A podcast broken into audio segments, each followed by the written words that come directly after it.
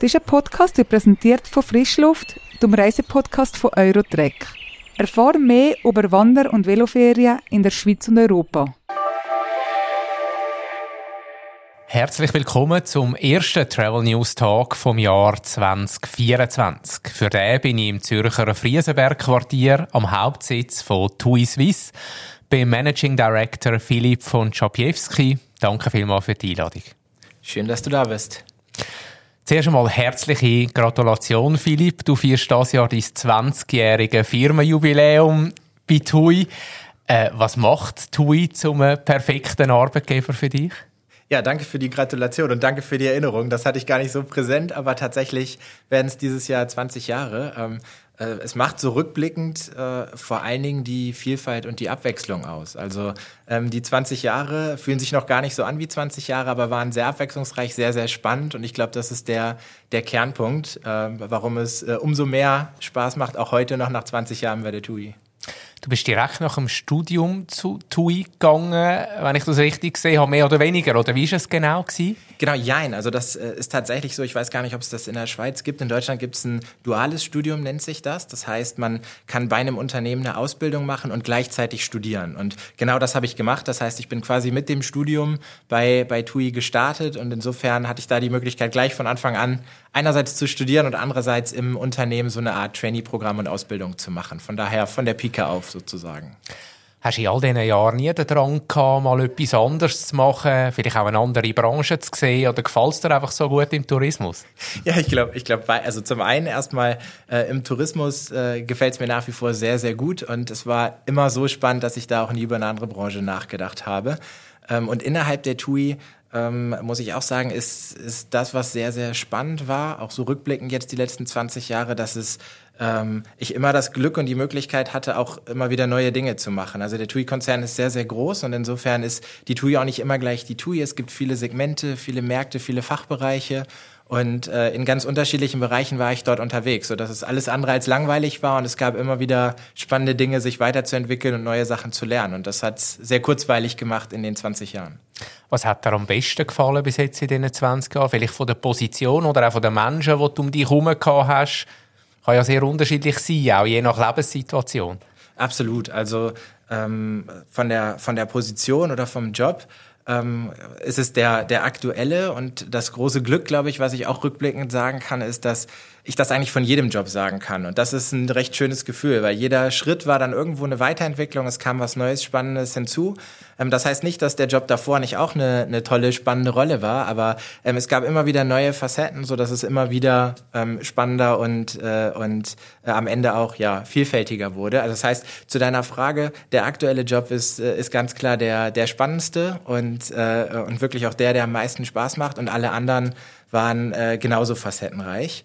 Und ähm, natürlich ist es so, Du hast angesprochen, die Menschen ist ein ganz, ganz wichtiger Punkt. Ich glaube, das ist auch am nachhaltigsten. Also über die 20 Jahre in ganz unterschiedlichen Bereichen bin ich vielen tollen Menschen begegnet, konnte viel von denen lernen.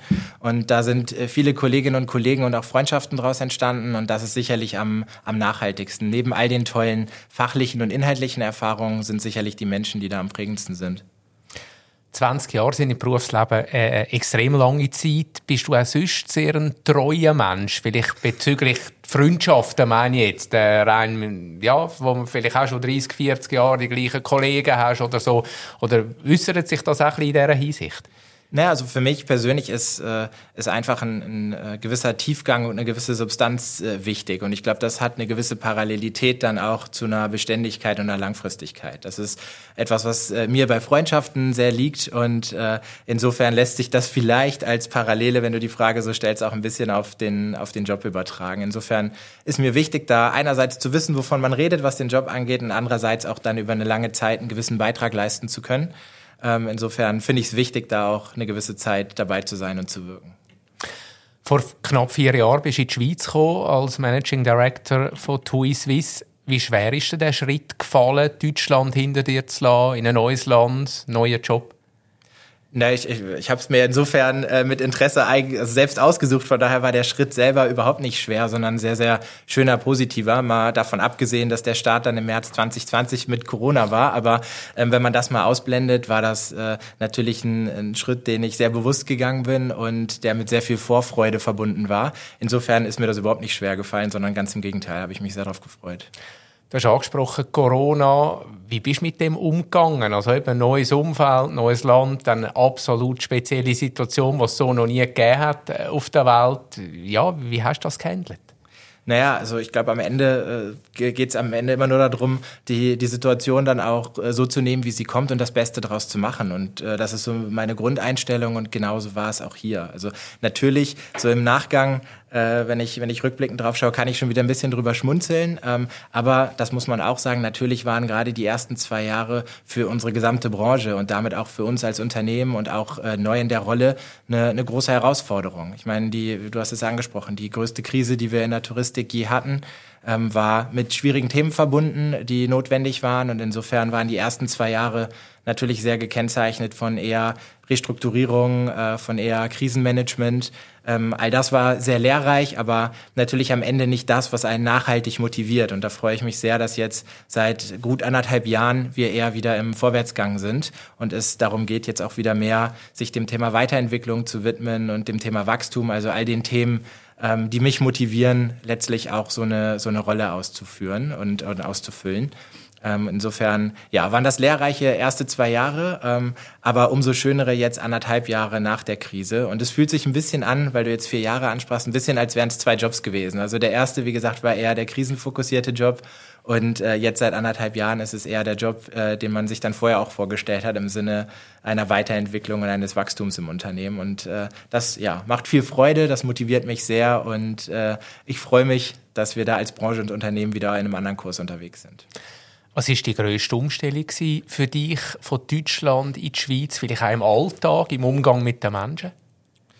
Ähm, die größte Umstellung, ähm, muss ich sagen, habe ich gar nicht so sehr präsent. Also ich glaube, es ist ähm, unabhängig davon, ob es jetzt Deutschland oder Schweiz ist, glaube ich immer, wenn man in eine neue Rolle, in ein neues Setting kommt, dass äh, vor allen Dingen erstmal sehr viele neue Eindrücke auf einen wirken. Und äh, das ist auch wieder etwas, was ich eher als Bereicherung empfinde. Also Umstellung hat so einen, so einen negativen Touch, so war es gar nicht, sondern ich habe mich eher gefreut auf die, die neuen Eindrücke. Wie gesagt, unabhängig von Corona ähm, war das vor allen Dingen all das Neue ähm, in, der, in dem Setting und äh, in dem neuen Job, was einfach spannend war.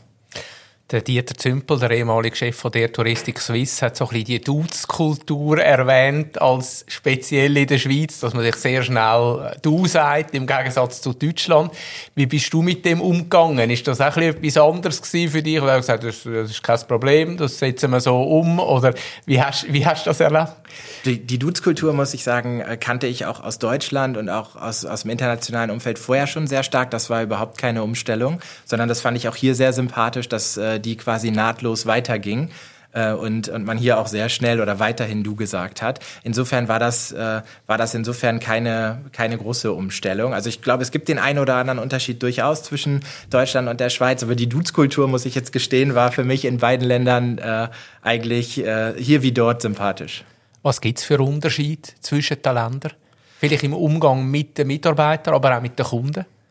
Na, ich glaube, ich glaube, es ist facettenreich. Also rein inhaltlich, fachlich, glaube ich, ist vieles tatsächlich sehr ähnlich. Ähm, wenn du jetzt nach den Unterschieden fragst, ähm, ich glaube, in Summe ist die, die Branche in der Schweiz und auch die einzelnen Unternehmen kleiner. Und das meine ich positiv. Das ist ähm, äh, in der Branche oder auch im Unternehmen kennt man sich mehr, man begegnet sich häufiger. Es ist einfach familiärer und vertrauter und das ist äh, etwas sehr Positives, muss ich sagen. Also da sticht die Schweiz, finde ich, sehr positiv heraus, wenn ich das mit, mit international anderen Märkten vergleiche. Nicht, dass es dort mit Absicht irgendwie negativ wäre, so ist es nicht gemeint. Das ist schlichtweg aufgrund der Charakteristik, glaube ich, ein sehr, sehr positiver Aspekt in der Schweiz, dieses familiäre, dieses Vertraute. Und ähm, ja, ansonsten glaube ich, im in der Zusammenarbeit, ich würde fast sagen in der Grundhaltung, ist die Schweiz sehr, ähm, wie ich sie erlebt habe, oder die Menschen in der Schweiz sehr ähm, sehr besonnen, sehr wertschätzend. Ähm, es gibt eine, ein sehr, sehr starkes Gemeinschaftsgefühl und auch eine sehr, sehr starke Konsensorientierung. Das finde ich, es fällt sehr positiv auf in der Schweiz. Und, äh, und dieses familiäre Vertraute mit, mit dem, was ich gerade sagte, finde ich in Summe sehr, sehr sympathisch. Und äh, in meinen Augen, so, sofern ich das sagen kann, jetzt auf Basis der ersten Jahre, zeichnet das die Schweiz sehr positiv aus. Gibt es Unterschiede bei den Kundinnen und Kunden? Also wir schauen immer so ein bisschen auf Deutschland, äh, manchmal auch ein bisschen herablassend, ja, Geiz ist geil, Kultur etc. Wie nimmst du das wahr im, im Umgang mit den Kunden, was Kunden wollen, wie Kunden wollen reisen?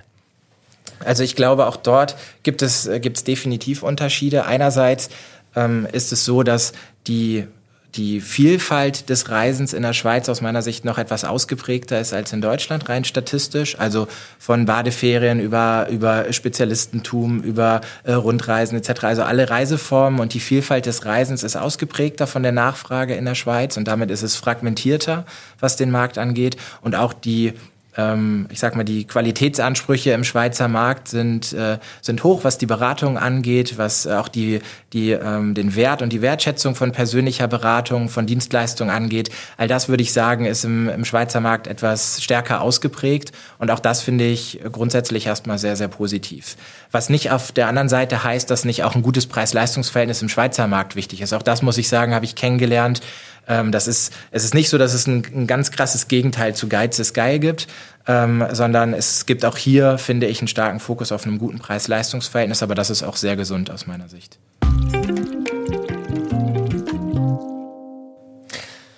Wir stehen in der ersten kompletten Arbeitswoche nach der Weihnachtsferien. Wo und wie hast du die Festtage verbracht?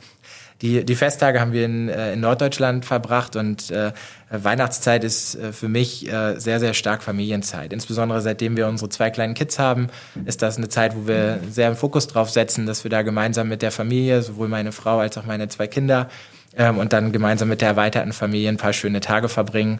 Und insofern waren wir in Norddeutschland bei viel Familienzeit, viel äh, Spaziergängen, frischer Luft, äh, gemeinsam kochen und, und essen. Das waren so unsere Feiertage. Wie sehen die Reisepläne aus für das Jahr bei dir persönlich? Ja, wir haben bei der, bei der Reiseplanung bei uns nicht immer äh, ganz fixe Pläne, sondern wir machen es meist so, dass wir so eine Art Shortlist haben, eine kleine Liste an Dingen, die ähm, die bei uns grundsätzlich auf der Liste stehen, wo wir gerne hinfahren würden. Und äh, für dieses Jahr ähm, steht ganz vorne weiterhin immer noch das Thema Schweiz mit, äh, mit drauf. Die ersten zwei Jahre ging das nicht so gut durch Corona. Die letzten zwei Jahre haben wir schon begonnen, die Schweiz mehr zu bereisen und kennenzulernen. Und äh, darüber hinaus stehen ein paar Freund, äh, Freundschaftsbesuche an. Wir haben Freunde ähm, sehr stark international verteilt. Die wollen wir besuchen, unter anderem in London. Und äh, dann haben wir noch auf der Liste Badeferien oder eine Rundreise. Je nachdem, was der Kalender hergibt, müssen wir schauen, ob wir das unterkriegen können. Man sagt in der Schweiz noch Regionen kennenlernen, wo zielt das so ein bisschen ab? Was haben wir jetzt für das Jahr auf dem Plan? Äh, Tessin steht äh, sehr weit oben auf der Liste, ähm, wo wir bisher nur ganz oft durchgefahren sind, aber noch nicht wirklich Zeit verbracht haben. Ähm, das ist etwas, was uns stark interessiert und auch weiterhin das ganze Umfeld rund um, rund um Zürich, dort Ausflüge zu machen, ist weiterhin was, was wir gerne weiterverfolgen wollen. Wie sehen für dich perfekte Familienferien aus? Was musst du jetzt so ein bisschen reinspielen, dass du auch einigermaßen kannst entspannen und, und abschalten? Das ist äh, eigentlich ganz einfach und das ist wirklich gemeinsame Zeit. Das ist äh, der Rest. Ich glaube, es ist offen gesagt ein Luxusproblem, ob man sich die Frage stellt, ob man jetzt Badeferien macht oder, oder eine andere Reise. Ich glaube, da sind wir gerade in der Reisebranche sehr verwöhnt mit vielen Alternativen, die es dort gibt. Und insofern ist das alles schön, wenn man was Schönes draus macht. Und im Kern steht wirklich die gemeinsame Zeit, die, die sehr wertvoll ist. Und ähm, das ist der Hauptpunkt bei den Ferien. Der Rest äh, gibt so viele tolle Sachen, äh, da findet man immer was Schönes, aber im Fokus steht Familienzeit. Wie bist du früher gereist, wo du noch unabhängiger warst, keine Familie gehabt hast? Ähm, auch sehr unterschiedlich. Also wir waren nie so, ähm, dass wir nur die eine typische Reiseform hatten, ähm, sondern da war äh, mehr oder weniger alles dabei. Also von Städtereisen, Rundreisen ähm, äh, bis hin zu klassischen Badeferien. Auch das haben wir früher schon gemacht. Ähm, jetzt natürlich in der Lebensphase ist der, ist der Stellenwert von Badeferien noch etwas höher, weil das ist natürlich das, was die Kids ähm, äh, sehr genießen. Ähm, aber auch schon, als wir unsere kleine Tochter gerade frisch hatten, haben wir sie eingepackt und sind mit dem Camper durch Neuseeland gefahren. Also auch das ist mit Kindern gut möglich. Ich glaube, es ist immer eine Einstellungssache, was man selber draus macht. Und insofern ähm, ist der Fokus jetzt ein bisschen anderer, aber ähm, unsere, unser Reiseverhalten hat sich jetzt auch nicht grundlegend geändert. Hat es früher, vielleicht auch als Teenager, auch mal so klassische Party-Ballermann-Ferien gegeben bei dir? Oder bist du weniger jetzt der Typ, der so Sachen gemacht hat? Nee, tatsächlich, ähm, Party-Ballermann-Ferien waren bei mir nie auf dem Programm. Äh, das äh, war, war nie so meine Präferenz und insofern kann ich da auch aus dem Teenager-Alter nicht viel von berichten.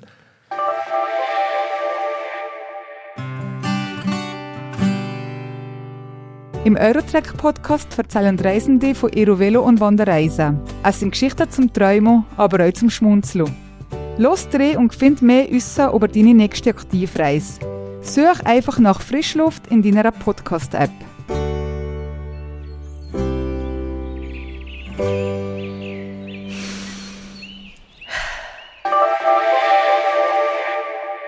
Kommen wir zum Geschäftlichen. Ähm, stimmt dich der Start ins neue Jahr positiv, wenn du auf Buchungszahlen schaust? Oder wie sieht das aus aktuell? Ja, na klar, wir sind noch sehr am Anfang jetzt von der, von der Hochbuchungsphase, die wir erwarten. Aber ähm, das, was wir jetzt die ersten Tage des, des neuen Jahres sehen, liegt im Rahmen unserer Erwartungen und das stimmt mich weiterhin positiv, was den Ausblick für auch 2024 angeht was läuft gut und wo haben wir vielleicht noch ein bisschen Bedenken, wo ist die Nachfrage allenfalls vielleicht auch tiefer als erhofft, wenn man so ein bisschen auf die verschiedenen Destinationen geht? Also das muss ich ein bisschen differenzieren. Das eine, wo wir natürlich schon ein sehr gutes Bild haben, ist der Winter, der jetzt äh, zur Hälfte abgeschlossen ist. Da ähm, läuft auf der Mittelstrecke weiterhin die Kanaren sehr gut und auch Ägypten äh, läuft, äh, läuft wieder sehr gut nach einer kurzzeitigen kleinen Pause durch die äh, regionalen Geschehnisse. Ähm, da sind wir beides mit zufrieden. Die Kapverden ist weiterhin eine Destination, die natürlich auf einem kleineren Volumen oder auf einem kleineren Niveau ähm, weiterhin ganz klar eine, eine, gute Trenddestination bei uns ist. Das macht uns, macht uns Freude. Auf der Fernstrecke freuen wir uns, dass unter anderem Thailand als große Volumendestination wieder vorne mit dabei ist. Und äh, ähm, fast etwas überraschend, dass die Malediven weiterhin so stark sind. Wir haben damit gerechnet, dass das Momentum anhält, aber auch damit sind wir sehr, sehr zufrieden. Ähm, genauso wie das ganze Thema Vereinigte Arabische Emirate ist äh, eine Destination, gerade im Winter jetzt in der, in der Fernstrecke, die, ähm, die uns viel Freude macht. Also da sind wir ähm, positiv, was die Zahlen angeht. So im normalen Korridor, was nicht äh, ähm, äh, nicht kritisch ist, gleichzeitig aber etwas, was am Anfang noch etwas Nachholbedarf hatte, war die Karibik. Auch das sehen wir, dass das aufgeholt hat, dass wir jetzt in der Karibik auch wieder ähm, gute Buchungseingänge haben. Das freut uns ebenfalls sehr, sodass der Winter in Summe auch im Rahmen unserer Erwartungen läuft. Und für den Sommer, ich sagte es gerade schon, ist es noch etwas zu früh, jetzt über, über Riesentrends zu sprechen. Das müssen wir abwarten. Was sich aber abzeichnet, ist, dass die Destinationen, die auch im letzten Jahr schon mit einem, äh, mit einem Rekordniveau abgeschlossen haben, zum Beispiel Griechenland, Mallorca, auch dieses Jahr äh, vorne mit dabei sein werden. Ähm, auch äh, ein weiteres Wachstum in der Türkei ist etwas, was wir erwarten. Insofern ähm, sind das momentan eher noch unsere Erwartungen. Die Frühindikatoren passen dazu und ähm, äh, insgesamt, wie gesagt, noch etwas, äh, noch etwas früh. Und vielleicht eine Sache, die hatte ich jetzt eben nicht angesprochen, ähm, weil ich sie vielleicht gerade in den letzten Wochen häufig, häufig betont hatte, wo wir extrem äh, zufrieden mit sind, ist das Thema Sansibar als Destination, wo wir einerseits jetzt schon einiges gemacht haben und auch noch viel vorhaben, ist etwas, was sehr erfreulich ist auf der Fernstrecke. So ähnlich mal auf die letzten Jahre geschaut, wie wir das bei den Kapverden gesehen haben, die sich toll entwickelt haben, sehen wir auch wieder auf einem kleinen Niveau, aber gerade Sansibar sehr stark am Trennen. Und ähm, das ist einfach eine tolle Entwicklung, weil wir dort einen gewissen Fokus drauf setzen und es ist schön, wenn das funktioniert.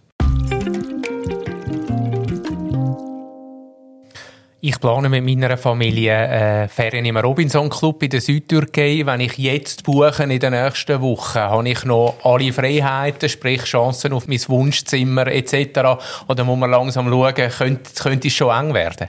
Da, ich glaube, jetzt hast du nach wie vor sehr gute Chancen, aber das, äh, was du ansprichst, ist ein sehr, sehr wichtiger Punkt, mit dem wir uns ehrlicherweise jede Saison neu beschäftigen. Wir haben jetzt dieses Jahr ähm, oder seit letztem Jahr erstmalig ganz, ganz frühe ähm, Buchungsfreigaben gehabt. Das wollen wir auch als Strategie weiter fortsetzen. Wir sind jetzt schon rund ein Jahr im Voraus buchbar mit den Saisons und das machen wir exakt aus dem Hintergrund deiner Frage als Beispiel, nämlich weil wir sehen, dass ganz, ganz viele auch unserer Stammgäste frühzeitig eigentlich den Wunsch haben, ihre Ferien zu planen, eben ihr Wunschzimmer, ihren Wunschreisezeitraum. Und genau dafür ist das ein Riesenmehrwert. Da bekommen wir sehr, sehr gute Feedbacks. Und insofern ist auch jetzt noch der Zeitraum, äh, wo, wo es gute Verfügbarkeiten gibt. Aber auch das wird diese Saison wieder, ähm, wieder das Gleiche sein. Das wird, wird nie ausbleiben, dass insbesondere in fokussierten äh, Zeiten und bei einem Wunsch nach einer bestimmten Destination, nach einem bestimmten Zimmer, werden die Verfügbarkeiten irgendwann knapp und da lohnt es sich einfach früh dabei zu sein und zu buchen. Zahle ich eigentlich gleich viel als Schweizer Kunde wie jemand, der in Deutschland genau das gleiche Package bucht wie ich? Nun, auch innerhalb von Deutschland zum Beispiel zahlt man nie das Gleiche, weil natürlich Abflughäfen, Flugverbindungen etc. unterschiedliche Parameter sind in der Preiskalkulation. Deswegen gibt's nie eins zu eins den gleichen Preis. Ähm, aber grundsätzlich haben wir natürlich intern eine abgestimmte Kalkulation, die dann zueinander passt. Also konkret ähm, ist es nicht so, dass man jetzt für den Abflughafen Zürich an der einen oder anderen Stelle was anderes bezahlt als an der anderen. Ähm, das ist sehr stark bei uns abgeglichen, aber eben äh, ein Abflughafen Zürich in, einem, in einer Paketbuchung hat natürlich einen anderen Preis als vielleicht ein anderer Abflughafen. Stichwort Preise. Was erwartest du da generell für das Jahr 2024? Ähm, hat es von letztes Jahr kennt, wo es zum Teil doch einen starken Preisanstieg gegeben hat auf gewissen Destinationen. Wie siehst du das jetzt? Insgesamt gehen wir davon aus, dass es äh, relativ konstante Preise haben wird in 2024. Also wir erwarten konkret in Summe keine Preissteigerungen und äh, glauben, dass der Trend, der jetzt, den wir die letzten ein, zwei Jahre gesehen haben, was Preissteigerungen angeht, äh, vom Trend her vorbei ist. Es bleibt natürlich nach wie vor so, ähnlich wie wir gerade schon drüber gesprochen haben, dass natürlich immer Angebot und Nachfrage auch eine Auswirkung auf den Preis haben werden. Also sollte eine Destination, ein bestimmtes Hotel über- oder unterproportional gut gebucht sein, hat das auch immer ähm, Auswirkungen auf den entsprechenden Preis. Dann in der, in der Preiskurve, wie wir das nennen, oder im Preisverlauf, das wird es auch diese Saison so geben. Das ist aber ein ganz normales, sage ich mal, betriebswirtschaftlich-touristisches Phänomen. In Summe erwarte ich keine, äh, keine Preissteigerung jetzt für das nächste Jahr. Jahr. Ähm, und insofern eine relativ große Konstanz, was das angeht. TUI investiert relativ stark im Luxusbereich. Ist es das Segment, das bei euch am stärksten wächst, wo noch am meisten Potenzial rum ist?